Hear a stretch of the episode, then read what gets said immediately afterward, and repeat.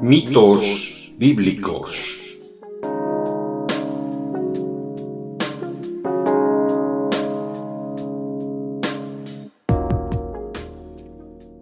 Un podcast de análisis y crítica postmodernista de mitos difundidos por textos religiosos, presentado por Oscar Garrido.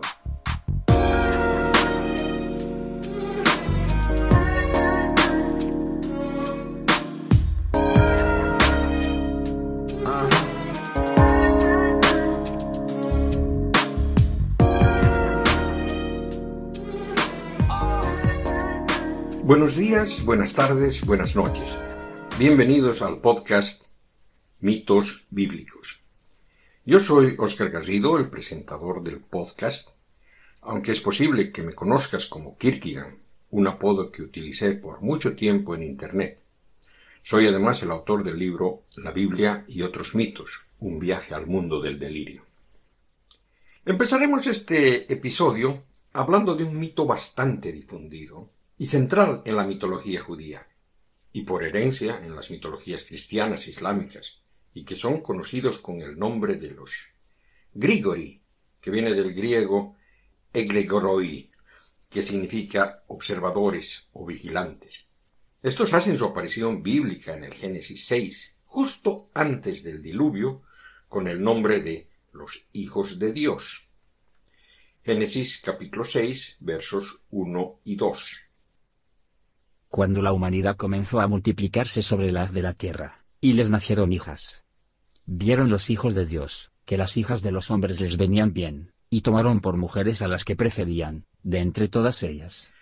Pero si leemos lo que dice el versículo, veremos que lo que se traduce a hijos de Dios es en realidad hijos de Elohim, que por ser plural debería traducirse a hijos de los dioses aunque muchos dicen que se usaba el plural como una reverencia, en cuyo caso podría leerse como hijos de Él, siendo Él el padre de los dioses en la mitología cananea, que es un dios común para los ugaritas, fenicios, hebreos, árabes, acadios. Bueno, lo que pasa es de que el término traducido a hijos de Dios tiene tres significados diferentes en la Biblia. Puede significar el pueblo de Dios, es decir, los israelitas o los judíos, pero también el rey de Israel o el rey de Judá. En estos dos casos se tratan en los textos originales de hijos de Yahweh. En el caso de ser hijos de Elohim, o de Elión, o de El Sadai, o simplemente de El siempre son seres celestiales. En sí, dioses menores que con la imposición del monoteísmo se convirtieron en ángeles. Es decir, en el versículo que hablamos hoy, y que sin nombrarlos menciona a los Grigori o a los vigilantes, se está hablando de dioses menores o ángeles. En realidad, no se dice mucho de ellos en la Biblia pero aparecen de una manera protagónica en otros libros apócrifos, tales como el primer libro de Enoch y el libro de los jubileos. Por lo que sabemos de esos otros libros, podemos decir que los vigilantes, según la tradición judía, recogida principalmente del libro de Enoch, fueron enviados a la tierra específicamente para vigilar a los hombres y enseñarles la justicia y la verdad de ahí el nombre de vigilantes. La función de los vigilantes era muy importante. Debían actuar como una especie de pastores de personas y, enseñarles a vivir, a fabricar y utilizar sus utensilios y armas. También tenían que vigilar el comportamiento y las interacciones entre las personas, reportando directamente a Dios. Bueno, cabe notar que en esa época Dios aún no era omnipresente. Por cierto, esa idea de un Dios, o al menos de un ser celestial enviado por los dioses a enseñar a las personas diferentes cosas, no es algo exclusivo de la cultura judía, sino que más bien es algo que sucede en casi todas las mitologías. Por ejemplo, en la mitología quechua y aymara tenemos a Tunapa, el enviado del dios Viracocha, que enseña a las personas agricultura y ordenamiento social. Y bueno, y este es uno de los argumentos que usan los magufos en realidad para plantear la visita de extraterrestres en épocas antiguas. Pero volviendo a la mitología judía, los vigilantes fallaron, cometieron el terrible error descrito en la Biblia de tomar mujeres de entre la población humana. Eso en el contexto puritano de la cultura judía es muy malo. Es casi equivalente al bestialismo. El problema que surge en, la mitología es que estos vigilantes tuvieron hijos con las mujeres humanas. Y estos seres, mitad angélicos y mitad humanos, son llamados Nefilín. Y al menos antes del diluvio se dice que estos eran héroes y que eran famosos. Génesis capítulo 6, verso 4. Los Nefilim existían en la tierra por aquel entonces. Cuando los hijos de Dios se unían a las hijas de los hombres, y ellas les daban hijos. Estos fueron los héroes de la antigüedad, hombres famosos. Por el contexto, parecería que el diluvio universal fue precisamente para eliminar a los Nefilim y toda su cadena genética que habría contaminado a la especie humana. Si bien en estos versículos previos al diluvio aparece la palabra nefilín, definidos como un extraño mestizaje angelino humano, más adelante en las Biblias católicas y evangélicas traducen la palabra nefilín a gigante. Y a pesar de que expresamente parecería que los nefilín desaparecieron del mundo en el diluvio, reaparecen luego en la época de Moisés e incluso Goliat, el gigante que mató a David, supuestamente era Nefilín. Pero, ¿qué pasó con los vigilantes? Parece que el hecho de haberse enamorado de las hijas de los hombres y haber procreado a los Nefilín no fue su único delito. Otra consecuencia de este vínculo entre vigilantes y seres humanos fue que éstos les transmitieron un caudal de conocimientos que no debían lo que a su vez llevó a los hombres a la guerra y a la corrupción. Es por eso que Dios los expulsa del cielo, convirtiéndolos en ángeles caídos. Y, claro, es por eso que muchos quieren incluir a Satanás en este relato. Sin embargo, ese no es el caso. Los vigilantes son espíritus elementales. Ese es un mito mucho más profundo que el mito de Satanás, que en el fondo no es más que un personaje folclórico los vigilantes, los, espíritus elementales, los grigori, los principados en el poder, las potestades, que son algunos de los nombres que se les da en la Biblia y en los apócrifos, a estos ángeles caídos, si los desmitificamos, veremos que representar cosas que existen en la realidad, al menos dentro de la cultura. Y este es eh, claramente algo, ¿no? Todos los mitos contienen contenidos veraces, pero no sobre aquello que aparentemente tratan, sino sobre algo que es mucho más concreto. Los vigilantes son un símbolo realmente grandioso para un aspecto formativo de cualquier cultura humana. Instituciones creadas originalmente con un objetivo claro que de alguna manera crean reglas para mantener las sociedades pero que al pasar del, tiempo, cuando llega la segunda generación para la, para la cual esos objetivos, esas reglas no son del todo claros, estas instituciones parecen que adquieren vida propia, mantenida por la gente que maneja esa institución. Bueno, los que crearon esa institución murieron y fueron reemplazados por otros, que mantienen las reglas de los que le antecedieron. Y estos tipos de instituciones no pueden ser modificados por individuos de cierta manera, son más grandes que los individuos. Un ejemplo obvio sería la Iglesia Católica, que si bien cambia, lo hace un paso demasiado lento en relación a los cambios que existen en las sociedades modernas.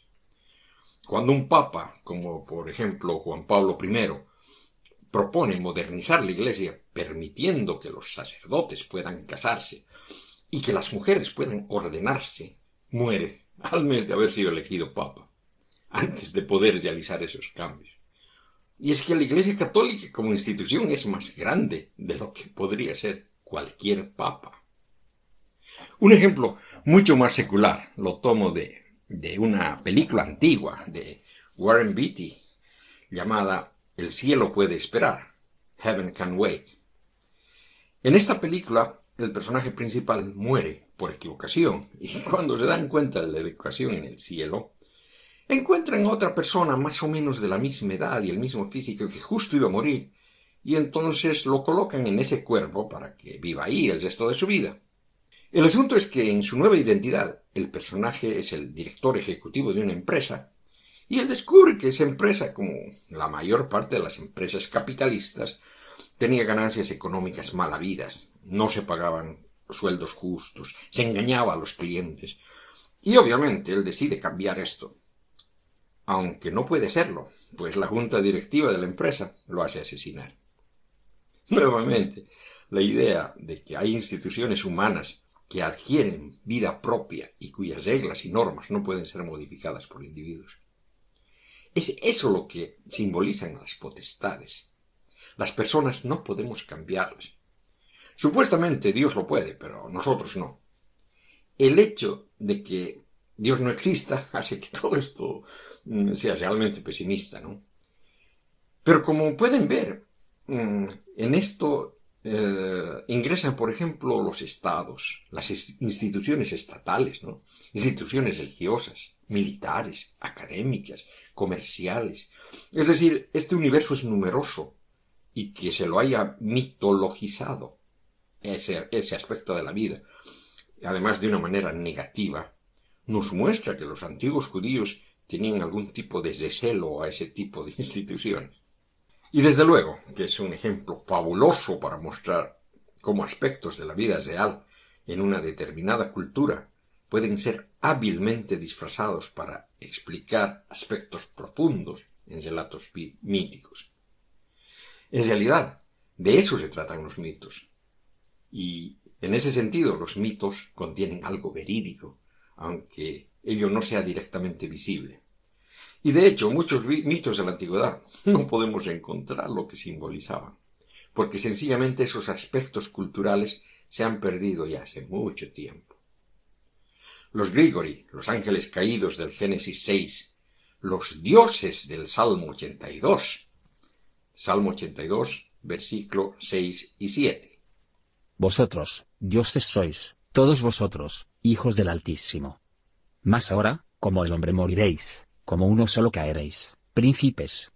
Estos gobernantes del mundo, que son corruptos, porque las cosas están realmente mal, y es que están manejando mal las cosas, aunque desde luego es mejor que el caos.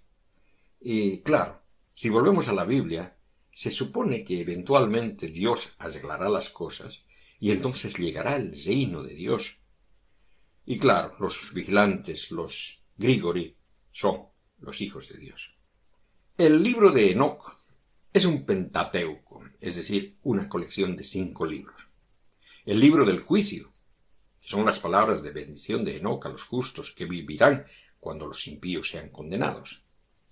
El libro de los vigilantes, la caída de los ángeles, en las que se relata la historia de los vigilantes, en la que basé la mayor parte de esta sección.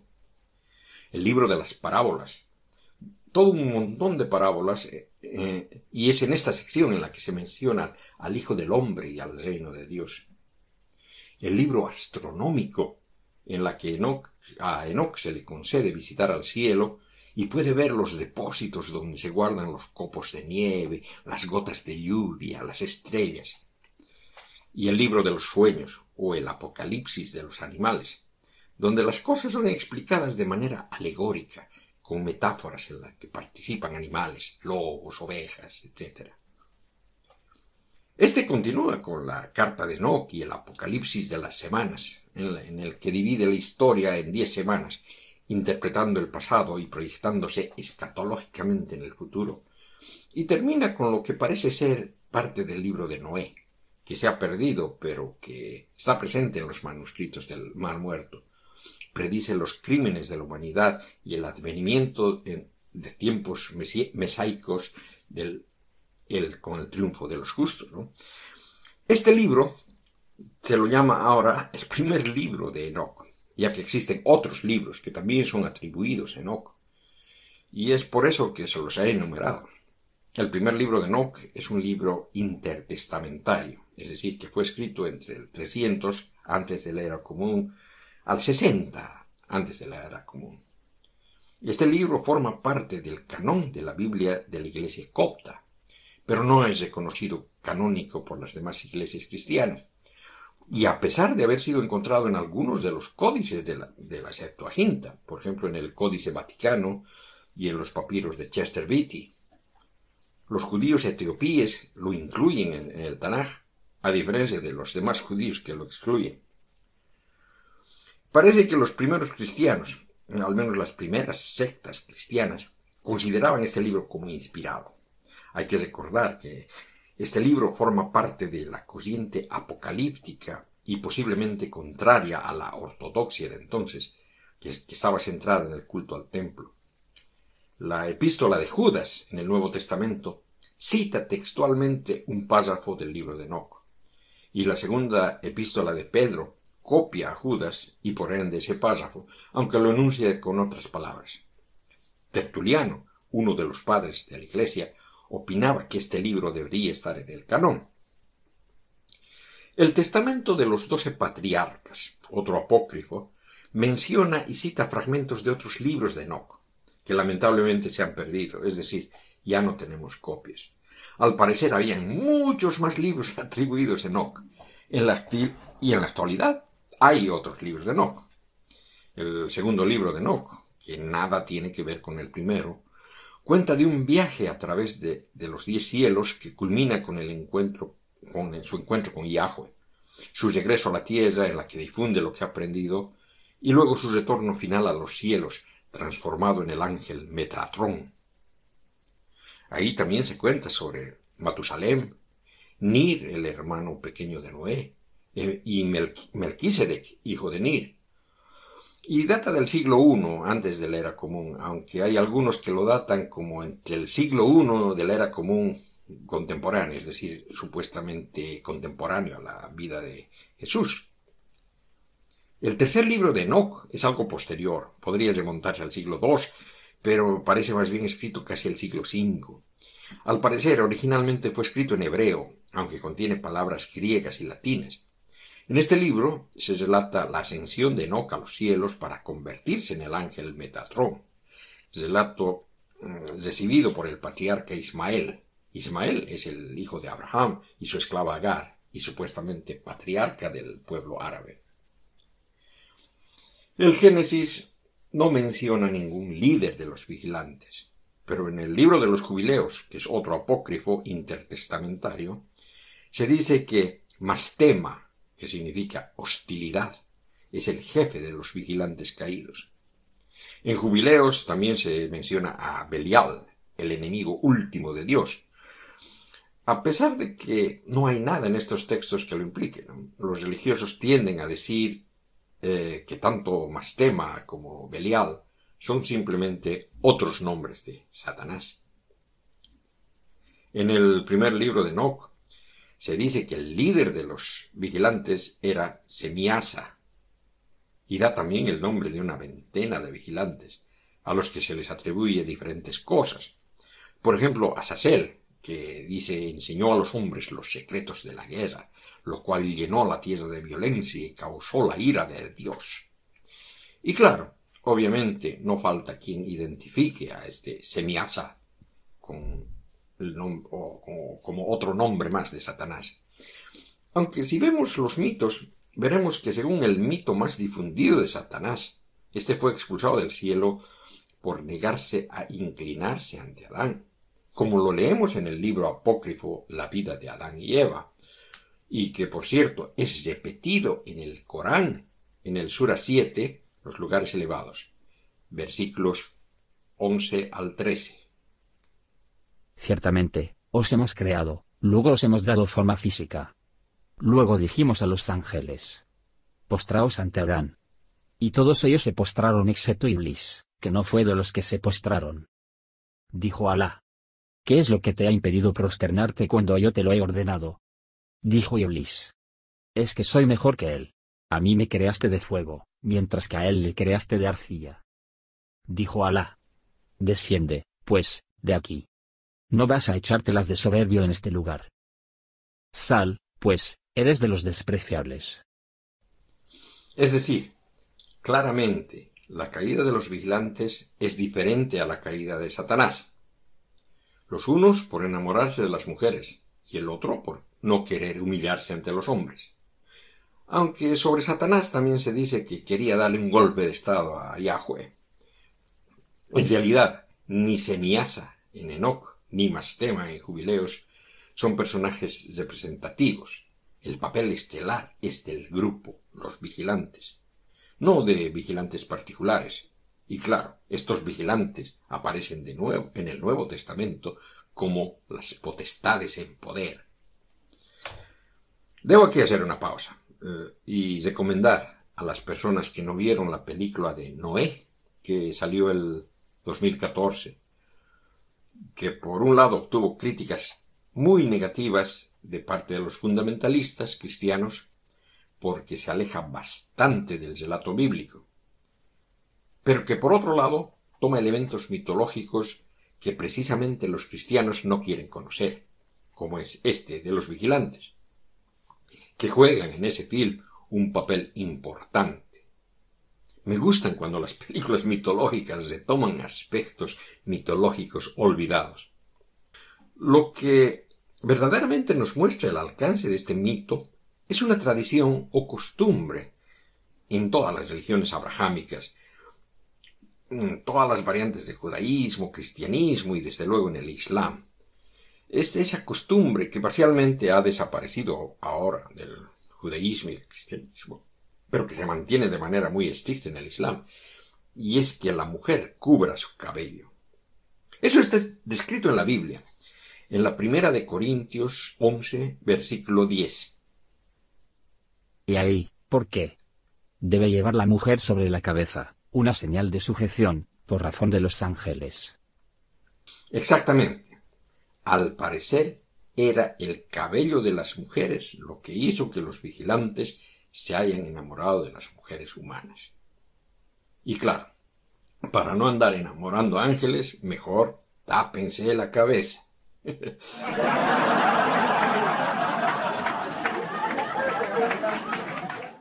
En la Iglesia Católica, hasta el Concilio Vaticano II, la mujer solía cubrirse la cabeza con un velo fino al entrar a la iglesia.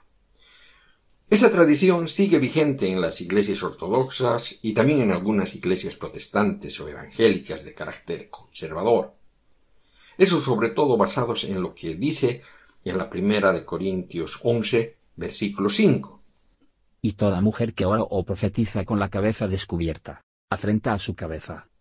Es como si estuviera rapada. Hay que notar que, al menos en este versículo, no se está hablando del cabello de la mujer en público, sino en el instante de oración o profecía. Por lo que sabemos, las iglesias primitivas tenían esas expresiones de comportamiento exótico cuando entraban en trance, pues se suponía que se les llenaba de Espíritu Santo. Los creyentes buscaban entrar en esos trances, y como el Espíritu Santo medio que entra más o menos en la misma categoría de los ángeles, entonces podrían interpretarse como que estaban invitando a los ángeles a que las posean. Más o menos como los Loa en los ritos vudú. Y eso explica también que si por allí habían espíritus malos, eh, como los Grigori o vigilantes, estos podrían entrar en esa mujer antes que el Espíritu Santo, por lo que el velo era para proteger a la mujer y también al mundo. En realidad, eh, no parece implicar que el fruto de estos sean nuevos Nefelín, pero hay que recordar que la corrupción de los vigilantes fue por un lado sexual y, por sus resultados, ¿no? Pero por otro lado también que se les enseñaba conocimiento prohibido y la humanidad siempre ha estado buscando conocimiento de fuentes espirituales, ¿no? Es en realidad las bases de cualquier religión. Primero Enoch nos cuenta las consecuencias de buscar ese tipo de conocimiento. Toda la discusión empieza con Adán y Eva, que el hombre fue hecho para Dios y la mujer para el hombre. Y por eso la mujer tiene que tener la sujeción la autoridad del hombre en su cabeza, lo que probablemente significa el velo. El velo es un símbolo de la autoridad del hombre, por lo que la mujer al llevarlo está mostrando sometimiento.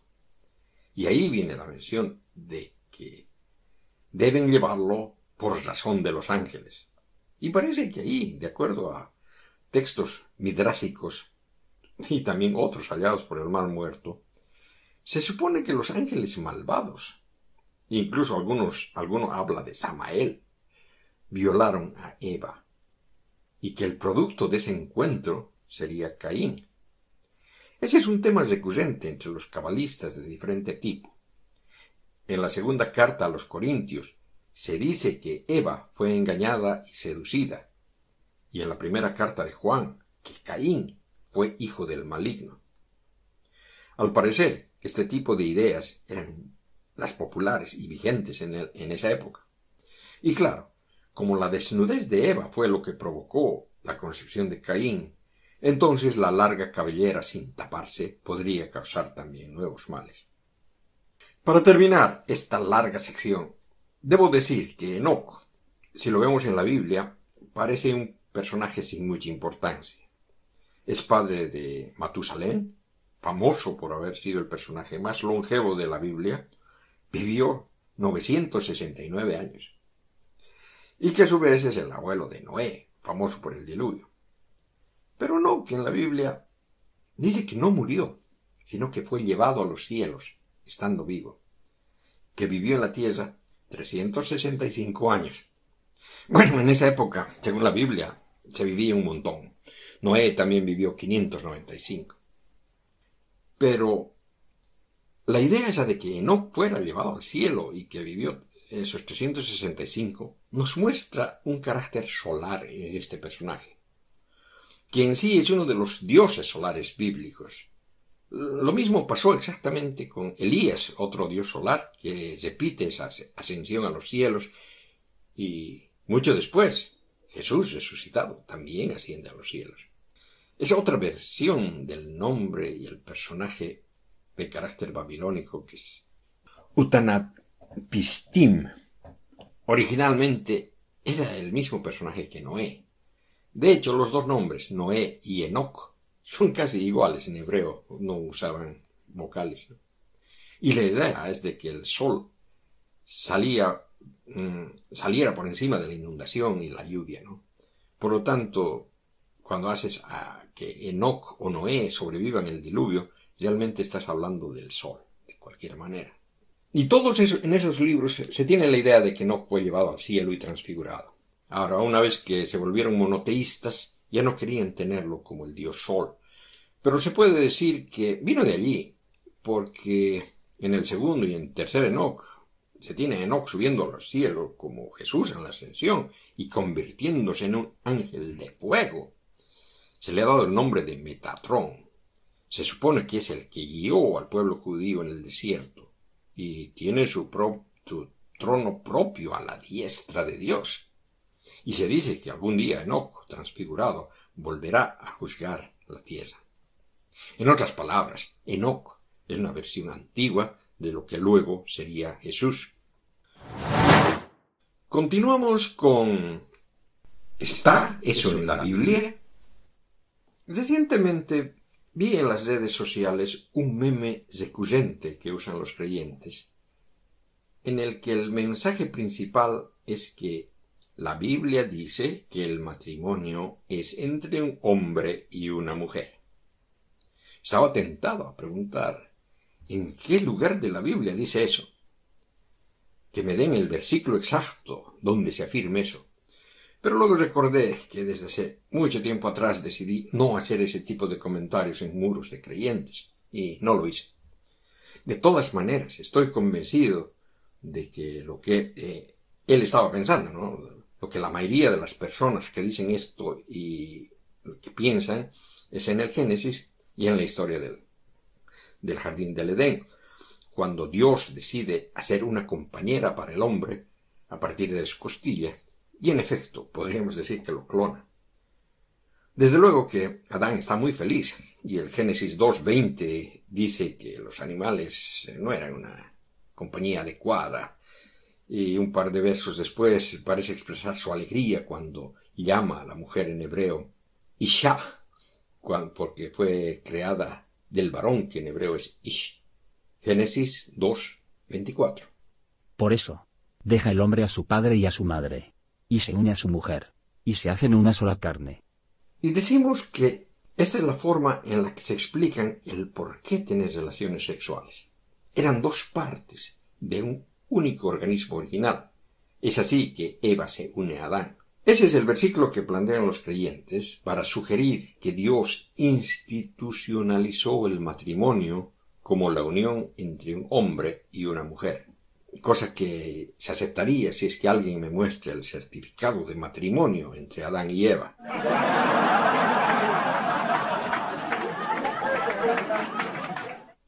Algunos de los antiguos escribas pensaban que eso significaba que el ser humano era hermafrodita y estaba dividido por la mitad en hombre y mujer.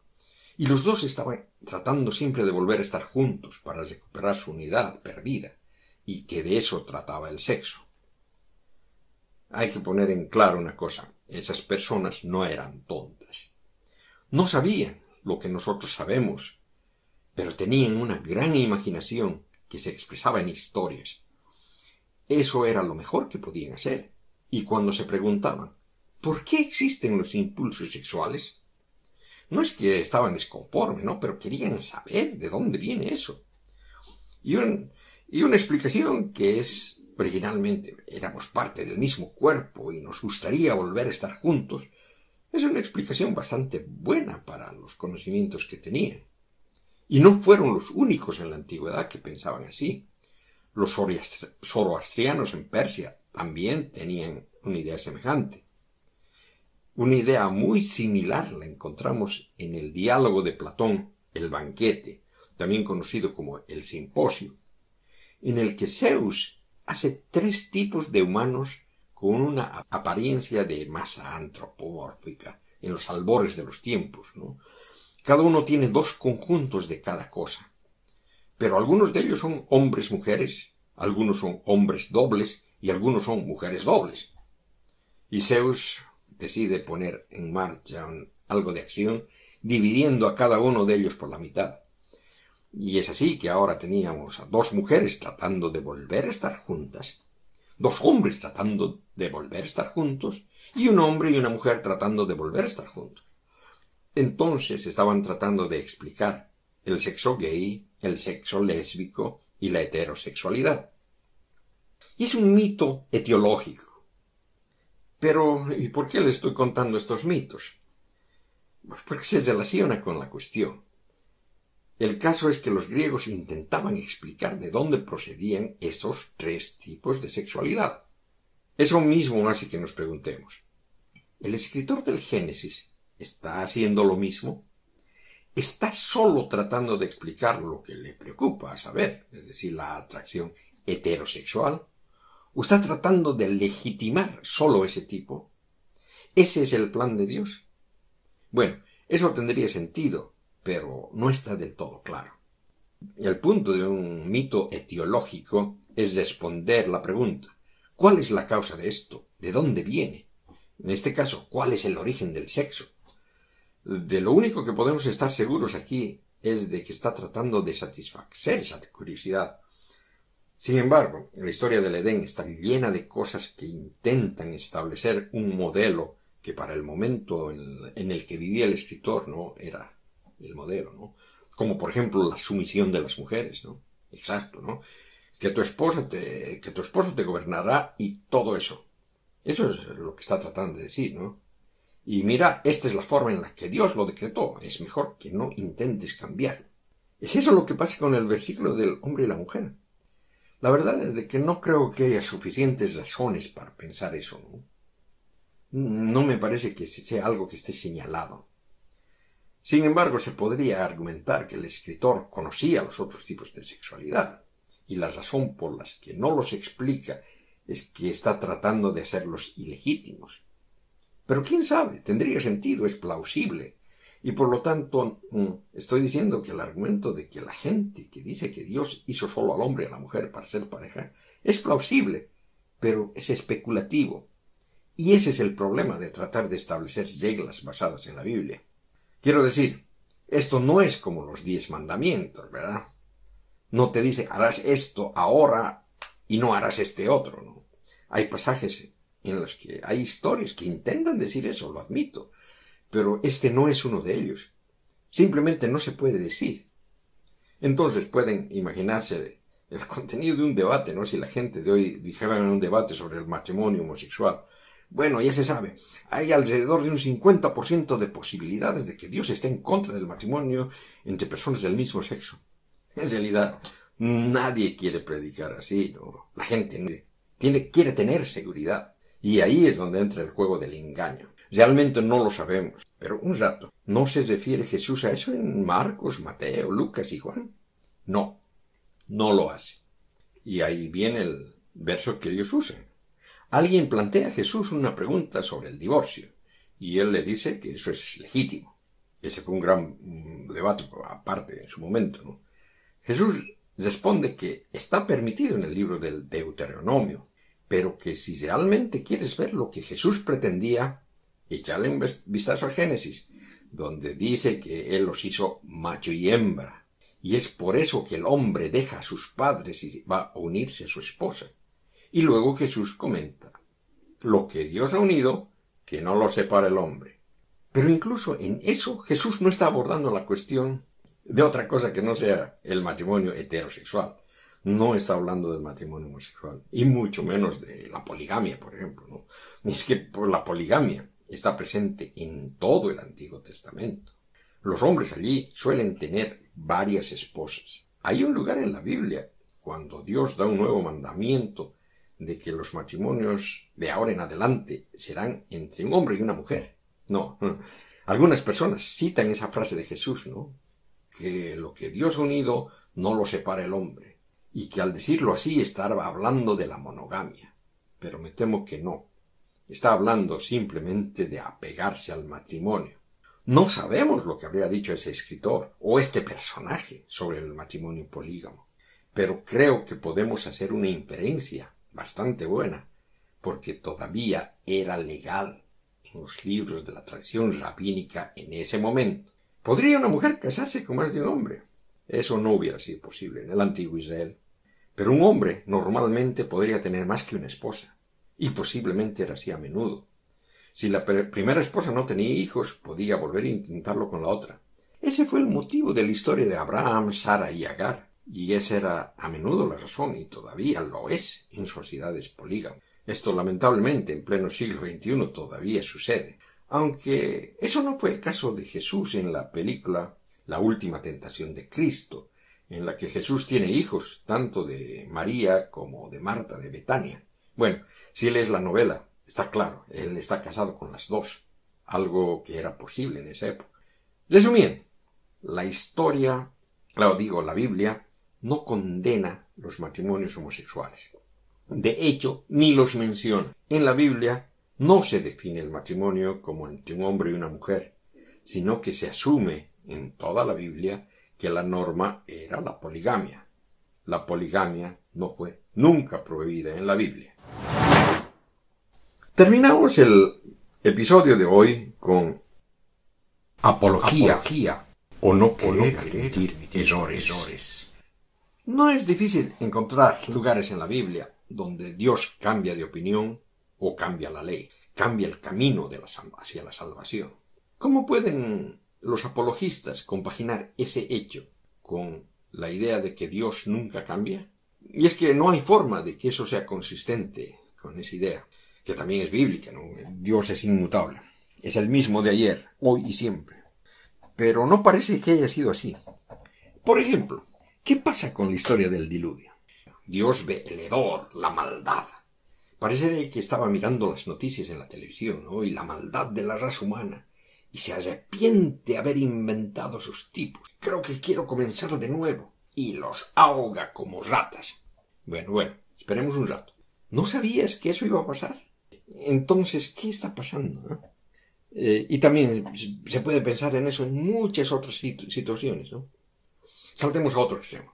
¿Sabía Jesús que muy pronto todo el plan de salvación iba a cambiar? Ahí está el predicando públicamente, ¿no? Digamos que está predicando la palabra del Hijo pródigo. Sí, lo que la gente necesita hacer es arrepentirse y buscar el perdón de Dios. No importa lo que hayas hecho, Él te perdonará y te dará la bienvenida. ¿Cómo puede Jesús decir eso si sabía que en un par de semanas eso iba a cambiar, ¿no? Y de repente el arrepentirse no iba a ser suficiente. Bueno, ahora tienes que creer en que Jesús murió por tus pecados y resucitó, y tienes que ser bautizado y tienes que creer en A, B y C. Si sabía que esos cambios estaban en proceso, ¿por qué no los enseñaba? Es bastante obvio que el supuesto Jesús histórico no podría haber estado enseñando doctrina cristiana. En realidad es bastante sorprendente, pero en los Evangelios no hay mucho contenido en lo que supuestamente Jesús enseñaba. Pero queda claro que no era doctrina cristiana. ¿Cómo podemos explicarnos el asunto del diluvio en términos antiguos? La pregunta es más bien si es que los antiguos tendrían algún problema con que Dios cambiara de opinión y no anticipara el futuro. No, no lo hacían porque pensaban en Dios como en un ser superpoderoso, esencialmente como Zeus o Odín. Ok, no había problema con eso. Quiero decir, el Dios del Antiguo Testamento no conocía el futuro. Simplemente anunciaba lo que iba a suceder porque era tan poderoso que nadie podía obligarlo a cambiar sus planes. No tenía ningún conocimiento clarividente del futuro. Entonces, el Dios era un ser, incluso con cuerpo humanoide, más o menos como nosotros. Ahora, los apologistas. ¿Los apologistas de qué? Los defensores de la fe, de lo medieval, de la teología del cristianismo, tienen un terrible problema con esto, porque la noción de Dios fue redefinida a la luz de la filosofía. Y eso ya comenzó en la antigüedad tardía, ¿no? Con personas como San Agustín de Hipona, que fue un gran platónico, que amaba la filosofía de Platón. Y luego ocurriría lo mismo con San Anselmo y Santo Tomás de Aquino, siglos posteriores. Y fueron esos muchachos que aceptaron a la filosofía como algo bueno, y dado lo que dice la Biblia sobre Dios, redefinieron a Dios como eterno, inmutable, omnisciente. Y es eso lo que crea el problema. Ese es el Dios omnisciente y todopoderoso, que lo ve todo en una sola mirada. Está fuera de las limitaciones del tiempo. Ahora tienes ese problema. Si no dices que Dios es así, entonces dices que Dios es muy parecido a Zeus. Y eso parece un poco inadecuado. Eso se ve mal. Era como la mitología griega, más que como la filosofía griega. Y como cualquiera puede ver que la filosofía es más avanzada que la mitología, entonces están haciendo lo mismo con la Biblia. Eso implica que no hay un Dios personal. ¡Auch! Y eso les debe doler mucho a los apologistas evangélicos. Y ese es el problema que heredaron los teólogos cristianos cuando usaron la filosofía para redefinir a Dios. Ahora, no sólo era ridículo pensar que Dios no conocía el futuro y que sus criaturas lo decepcionarían, sino que simplemente no se podían tomar las declaraciones de la Biblia al pie de la letra. Juan Calvino dijo, bueno, sí, sé que dice eso, pero eso es una acomodación divina. Es simplemente hacer que Dios se parezca a nosotros para que Dios sea más comprensible. Y eso es un truco barato, porque si se trata de representar a Dios de una manera opuesta a la forma en que Dios realmente es, hay un gran problema con eso. Y se, se pone peor, porque ni siquiera se puede decir literalmente que Dios nos ama. Quiero decir, ¿cómo puede Él tener emociones humanas, dado de que lo hemos convertido en una especie de abstracción? Pero ¿qué está tratando de decir la Biblia? Bueno, supongo que solo significa que lo que sea que está pasando por la cabeza de Dios, si Él tiene una. Si en efecto nos ama, bueno, eso es genial, pero es un consuelo frío. Me parece que realmente Dios tiene ira. Bueno, no. Dice que si va, en contra de las leyes de Dios, está con, en las, las leyes que, con las que Dios ha construido el universo. Desearía, tal vez no haberlo hecho, ¿no? Es como meter el dedo a un enchufe eléctrico, ¿no? Te, te va a patear, ¿no? Y, y, entonces no vas a decir que Dios te está castigando, ¿no? Porque tú estás tratando de burlar las leyes de la naturaleza. Entonces, ¿se puede llamar eso ira de Dios? Pero realmente no lo es. ¿Qué es? Quiero decir, tienen, tienen problemas reales, ¿no? Como dijo Aristóteles, ¿no? A cada acción incluso la más simple, como levantarme de la silla que en la que estoy e ir a la cocina a buscarme un café, es un movimiento de potencialidad a realidad, que estaba potencialmente en la cocina hace un momento, pero no me había dado cuenta de ese potencial. Y ahora que estoy parado en la cocina, quiero decir, si incluso eso está moviendo el potencial a la actualidad. Pero mira, Dios es puro acto, eh, como dijo Aristóteles, Dios se actualiza desde el principio. No queda ninguna potencialidad sin realizar en Dios, o Dios no sería perfecto. Entonces Dios no puede actuar. Cada acto va de potencial a realidad. No puede ser. Bueno, además, era un Dios que existe fuera del tiempo.